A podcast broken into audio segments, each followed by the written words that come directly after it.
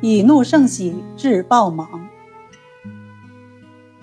清代的潘宪曾经为京官，而清代的京官并没有多大实权，所以潘宪极想外任。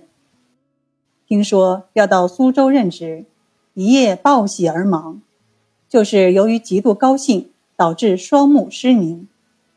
众人惊吓不已，急忙派人去请叶天士。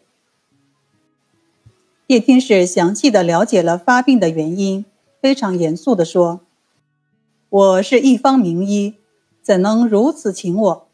必须被全副仪仗来请，方可前往。”差人原话回禀，潘宪听后大怒。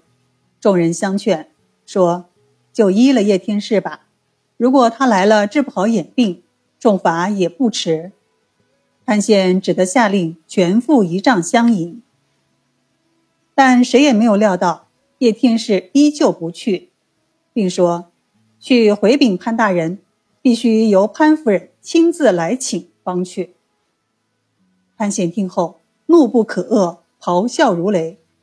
就在怒气正盛时，他的双眼忽然复明了，众人都疑惑不解。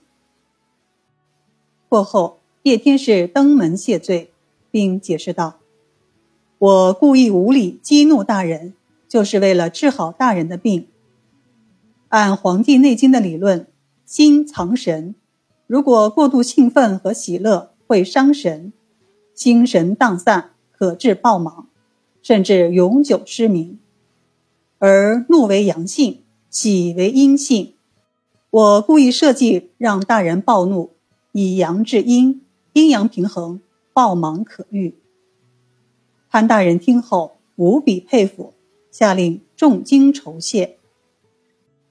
叶天士以阳治阴，以怒胜喜治暴盲的故事，很快传遍了江南各地。